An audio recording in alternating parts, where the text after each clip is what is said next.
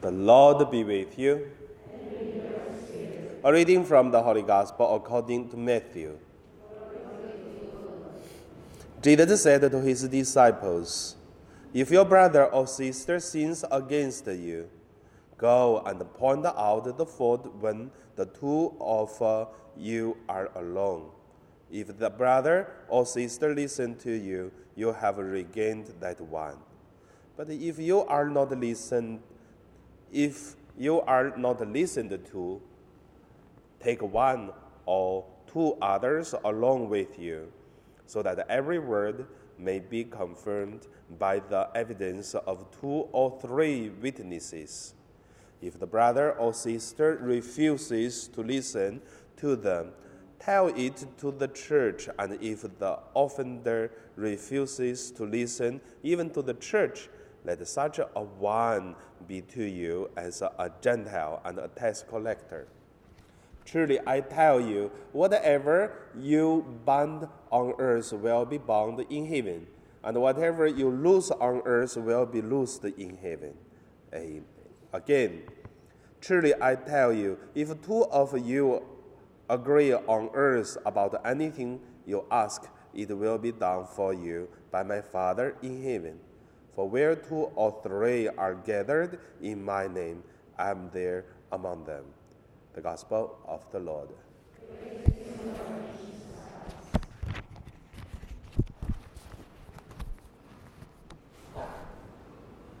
So today my meditation name is uh, the wisdom of point out and change.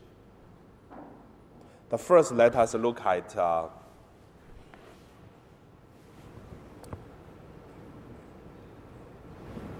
do point out. In today's gospel, we could see Jesus asked uh, the people to point out someone wrong. And Jesus did not talk about uh, that uh, how do you face it. It's not how to face, but how to do it. In the whole gospel, follow the spirit of action.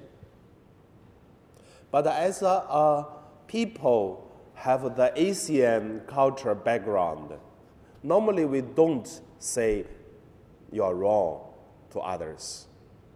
I mean, that's culture. But in today's gospel, Jesus asks us to do it. Sometimes we give very good excuse for pointing out others. For example, one of your friends asks you to help the third person to change some bad habits or to do something good, not doing bad. And then we used to say, no, we don't need to say, because even we say the person doesn't listen, so why we have to say, so don't need. But I tell you, that is a very good excuse. The person listen or not, change or not, that's another person's thing. But do it or not is our things. In today's gospel, Jesus is telling us you have to do it. It doesn't matter the person listen or not, that's his business. But our business is we have to do it. Don't only ask excuse, we don't say, we do, don't do anything. Look at Moses in the Exodus uh, chapter 5. Moses was asking by God to tell this uh, uh, Pharaoh when Moses tell Pharaoh to say, You have to let my people live to worship God in the desert place. So every time Moses said the same, does Moses know that the Pharaoh did not uh, want or Pharaoh would not allow the Israel people live? Moses knew, but every time Moses always tell what God asked him to do. So that is the first point. The second point that us look at is the method or the way to point out to ask people to change.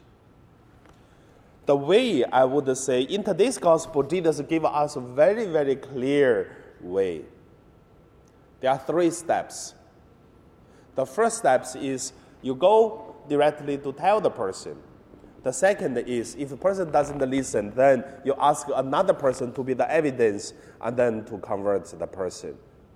If he confirm, good. If not, then you have to do the third the stage, which is report to the church, or report to the community, or report to the authority to ask to change. So that's the last one. If it still doesn't, what's happened? And then you just treat him as a Gentile or tax collectors. By the three ways, direct talk, as evidence, and then bring to authority, for the three ways, clear, workable, and also follow the wisdom. When we talk to others, I believe we have some, some experience already. Some people you need directly to tell him, he will listen. Some people you need telling stories, the person will understand, also will listen. You cannot direct tell him you're wrong, then you got to fight. But some people you really need to tell him, take a long time, by story, by other way. But some people always jumping when you are telling him or her wrong. That time, what would you do? You have to go bring the person to the authorities. In St. Joseph, I tell you, for almost two years, I already experienced these things many times among our groups in the parish. Some people are good. You tell him, you tell her, change. Some people you really need to talk in the community. Some, it doesn't work. So they bring the people to me.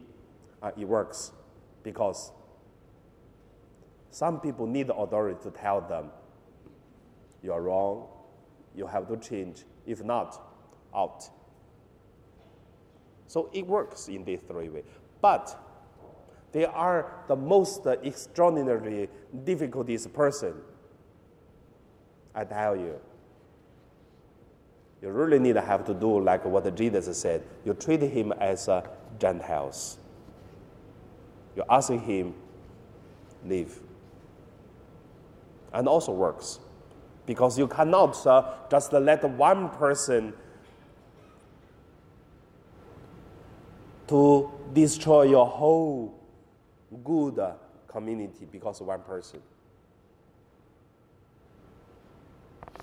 Then, the third point, I would say, love and pray. For whatever the second point, we look at the way, all the way, how do we treat the person who did something wrong? But uh, always should with love. Let the people feel that you talk, you treat this person with love. Even you do change the person, tell the person wrong, but still need to let the person feel you're doing things out of love, not others. Not you like or you don't like. You like, you treat better. You don't like, you treat worse. That's not the way, but love. Love doesn't mean agree with whatever the person do the things. Love also sometimes have to bring a knife to cut some part which is uh, already bad. And then pray. Pray. Sometimes a person is really, really stubborn. You cannot change, doesn't want to change. You ask a person to leave, but same time you pray for the person. You should not give up the person because the human have no way, but for God has the way. That's why we pray to God. And it works, I tell you why it works. Normally, the people are stubborn. If everyone say that the person is wrong, 99% that is wrong. Only 1% is that the person is a saint. That which is really understand something we do not understand. Even everyone say you are wrong, but if you do the things that God asks you to do, you are still a saint. And then time will tell us that, uh, that the person are right There are many saints in our church after 300 years, 400 years, everyone tell them wrong, and then suddenly they become a saint of the church. Have you ever heard these kind of stories? They are. That's why we have to pray for the person. But at the same time, mostly, mostly 99%, if everyone say that the person wrong, means that the person wrong. Only one person that is a saint, really, really difference. So for that person, we really have to pray that God change that person's heart. And also I tell you, if a person in this way they don't change, you think you're strong, there must be a much strong person waiting for you in your life journey. You think you are smart, the most smart person waiting for you in the future. You think you are most powerful in one place, but there is another place you go. There will be more evil, more strong person waiting for you, make you suffer. Very interesting. You look at it, you will see. So that is called the wisdom of point out and change the right, the wrong person. So, hopefully, hopefully your life do not have such kind of person. In your community, don't have this kind of person. It's a big headache. It takes a long time to deal with it. But the real life always have such things. So let's pray and also let's live our holiness. Do not let this person destroy our holiness, destroy our peace and joy in the heart. And now we pray.